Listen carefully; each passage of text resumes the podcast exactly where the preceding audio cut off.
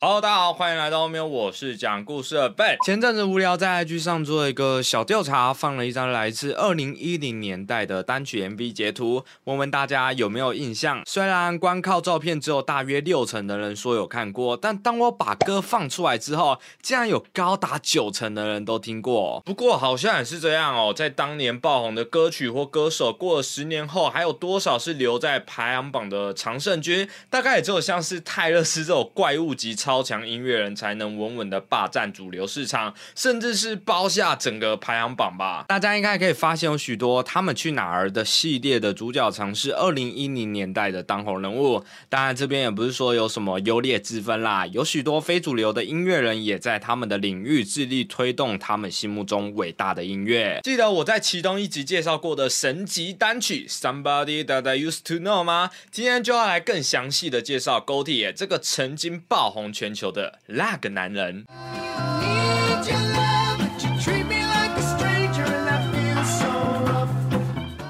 在澳洲媒体列为五十大最具影响力的艺术家之一的 g o t i 在写出了 Somebody That I Used to Know 后，成为当时近十年来第一个成功拿下美国单曲冠军的澳洲歌手。只是过三张专辑的他，因为一首歌获奖无数，从打爆澳大利亚唱片协会音乐奖更像大奖，到格莱美年度制作、最佳表演组合、最佳另类音乐专辑，称霸十八个。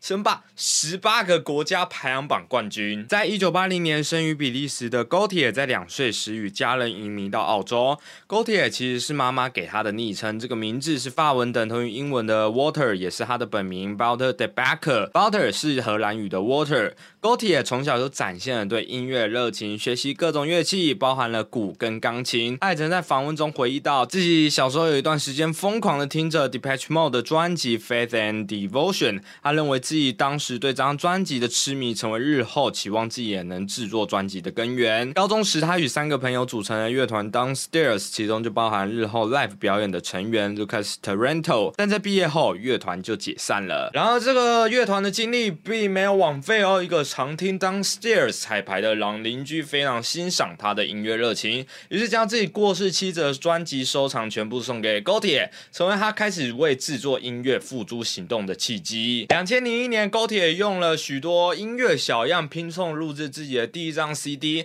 他将这张收录的四首歌作品拷贝了五十份，包含了精心手作的手写歌单及手绘封面，还以自己的小名“高铁”命名。就这样，世界第一份高铁的作品诞生了。这五十份 CD 被寄到所有他能找到联络方式的电台与唱片公司，他甚至一间一间打去确认对方有没有收到。这样的用心也让他的第一版作品。收到正面的回馈，引起了澳洲电台 Triple J 的注意，这让他更有信心与动力继续下一版的制作。在制作音乐初期 g o t i 在一个派对上认识到了 Chris Shorter，因为两人共同对于披头士以及七八零年代卡通主题曲的热爱，他们成为了朋友，也成为彼此持续创作与表演的合作关系。The Basics，他们也时常现身在 Live 演出，让 g o t i e 对于现场表演的渴望有了一个出口。在两千零三至两千零九年发行了三。张录音室专辑，在第一版的高铁作品后，高铁又制作了两张类似的系列作品，同样也都得到正面的评价。有几首歌也在 Triple J 电台上循环播放。就这样，越来越多人中了他的毒，也让他同时累积起喜欢自己音乐的听众。最后收到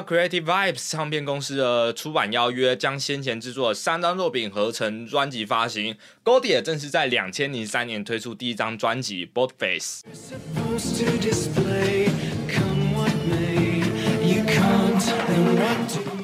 在之后的三年，高铁持续了与 The Basics 在各地演出，同时录制自己的高铁音乐。他在这之间搬了好几次家，无疑是为了希望更能提升作品的录音品质，而必须在不同地区之间游走，对正在进行的录音工作其实会有很多困难，这样消磨了身心的体验，就像是体内的血液不断的被抽离，因此衍生出了第二张专辑的名称 Like Drying Blood。这张专辑被长期赏识他的 Triple J 听众票选为两千零六年最。佳专辑，其中《Learner Little Giving 和 Loving》与《House of Mass》都是相当受到瞩目的单曲。这张专辑得到澳洲销售白金认证，更在之后跨越了地球，为带来欧洲市场的关注与成功。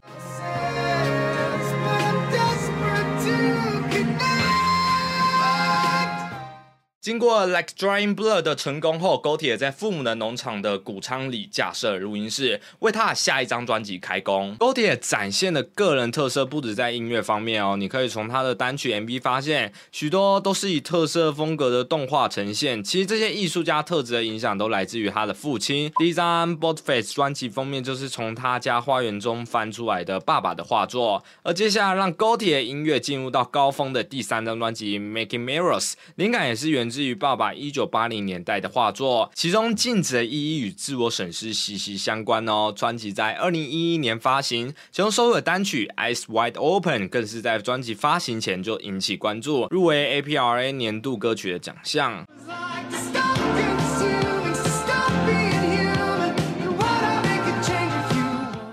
专辑第二波主打《Somebody That I Used to Know》在发行初期虽然没有大量的商业露出，但很快的登上澳大利亚唱片协会单曲排行榜，并被许多演艺圈名人分享在自己的社群上，让高铁的音乐因此获得到上百万的露出机会。不止在十八个国家成为冠军单曲，更在十六个国家的 iTunes 榜上稳坐冠军。你可能不知道这首歌的创作者，你可能没有看过这首歌的 MV，但《Somebody That I Used to Know》。的播放频率高到你不可能没听过。有人分析了为何这首歌在全球如此受欢迎，整理出了以下三个原因：第一。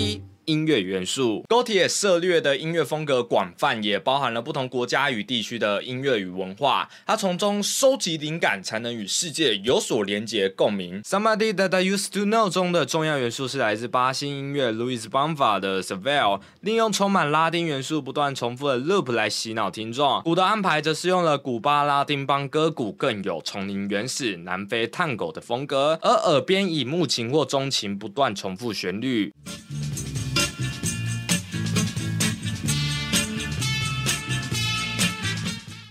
如果你觉得熟悉，就代表你还有童年，因为这段旋律让人想起。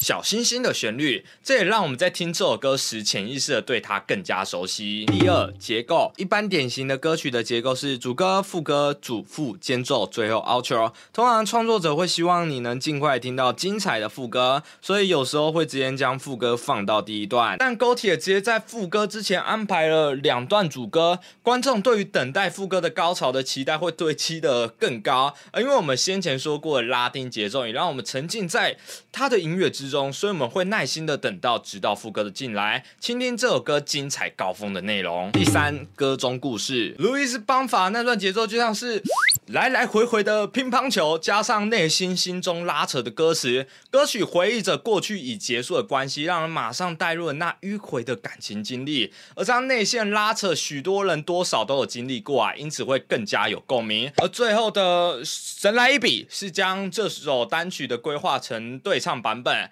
让这首歌有两个不同观点来呈现，让整个结构更像是一对男女的对话。高铁历时六个月才找到心中觉得合适的女生，来自纽西兰的 k i m b e r a 脆弱却具穿透力的情感声线，让整首歌更上了一个情感层次，虏获听众的心。在这样成功的作品之后，许多人都期待高铁接下来会用什么新作来挑战自己的记录。然而令各界意外的是，他在不久后在网络上发表声明，表示接下来。不会再有高铁的音乐作品，但各位也不用担心啊，这并不表示他本人不会再继续做音乐，而是高铁这个系列音乐的结束。在自己的音乐系列告一段落后，高铁仍在乐界积极活跃哦。除了成立 Spirit Level 独立唱片品牌外，还以高铁的名字持续与他人合作。另外，他身为 The Basics 主唱与鼓手，也积极的参与乐团演出与音乐制作，发行了 The Age of Entitlement 与 Basics 等作品。他们是。是一个没有被定义的乐团，尽管大部分人会将他们描述成一个独立与摇滚乐之间的风格乐团，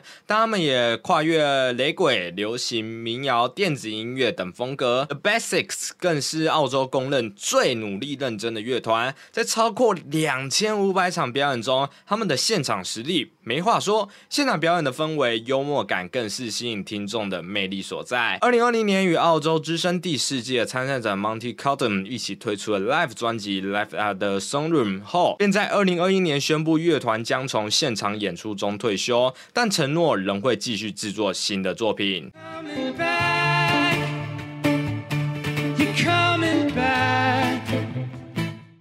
而这之间 g o t i e 又在忙什么呢？现在他致力于推广一种叫做 u n d i o Line 的乐器。u n d i o Line 是一种来自一九四零年代法国的电子琴乐器，而最具代表 u n d i o Line 音乐是来自二零一六年过世的法国音乐人 Perry。为了延续 Perry 的作品与传承 u n d i o Line 的精神 g o t i e 在纽约成立 u n d i o Line Orchestra 乐队，并在 Perry 过世的同年首度登台演出。隔年 g o t i e 创立了一个非盈利的唱片品牌 Forgotten Futures。公司发行的第一张唱片就是 Perry 的音乐合集哦。对 g o t i e 来说，On the Online 是在一九四零年代之后最能制造出广泛音效的。电子乐器更具备许多现在电子乐器没有的音乐灵魂。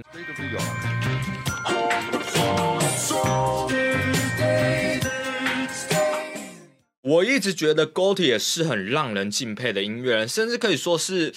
艺术家除了他对前辈的尊敬与独特乐器音乐的保存，还有坚持不卖音乐这件事。截至目前为止，Somebody That I Used to Know 已有二十亿的观看，但他从来都没有从 YouTube 平台得到任何的广告收益。他甚至没有在自己的音乐影片中置入任何广告。对于任何制作电影的学生想要使用他的音乐，他一律答应。而他也毫不犹豫的将这种成功作品的一半版权收益归给 Louis Bonfa。在这个创作即是价值的时代，他的坦然与高尚啊，都是值得我们尊敬的艺术家风范。好，那今天影片到这边结束，喜欢的话也别忘记按赞、分享，也可以每个月四十五块加我的会员或超级感谢支持我。就这样，我们下部影片见，拜。